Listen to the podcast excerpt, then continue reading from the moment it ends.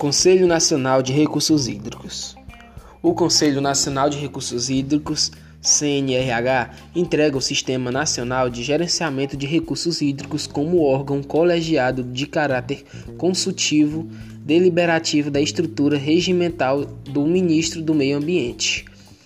Criado pela Lei 9433 de 97, com a é, a regulamentação do CNH concretizou-se pelo Decreto Federal no 2612 de 98.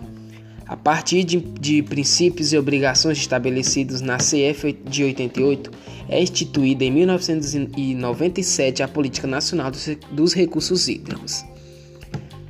É, finalidades e competências. O CNRH é um dos responsáveis pela implementação da gestão de recursos hídricos no país e possui entre competências de acordo com o regime interno.